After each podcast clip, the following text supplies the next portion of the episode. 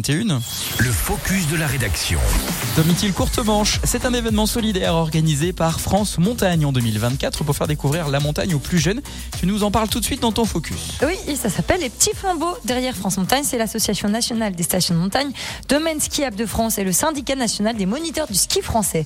Ça se passe donc le 15 février dans toutes les stations françaises qui sont donc invitées à organiser une descente aux flambeaux avec les moniteurs de ski ESF et les stations des deux Savoies se prêtent donc au jeu au Prat de Lit. La soirée aura donc lieu le 15 février à 18h45. Côté saumon, la soirée sera couplée avec les festivités du carnaval afin de rassembler encore plus de participants. Ça aura donc lieu plutôt le 13 février à 18h. Bien d'autres communes aussi. hein.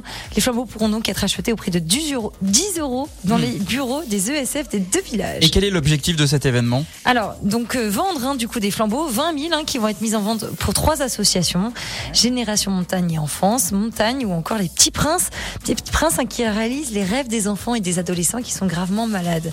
Le but c'est donc de récolter un maximum de fonds pour ces associations, permettre aux enfants qui n'ont donc pas la chance de pouvoir partir en vacances, de découvrir les massifs français et aussi les bienfaits de la montagne.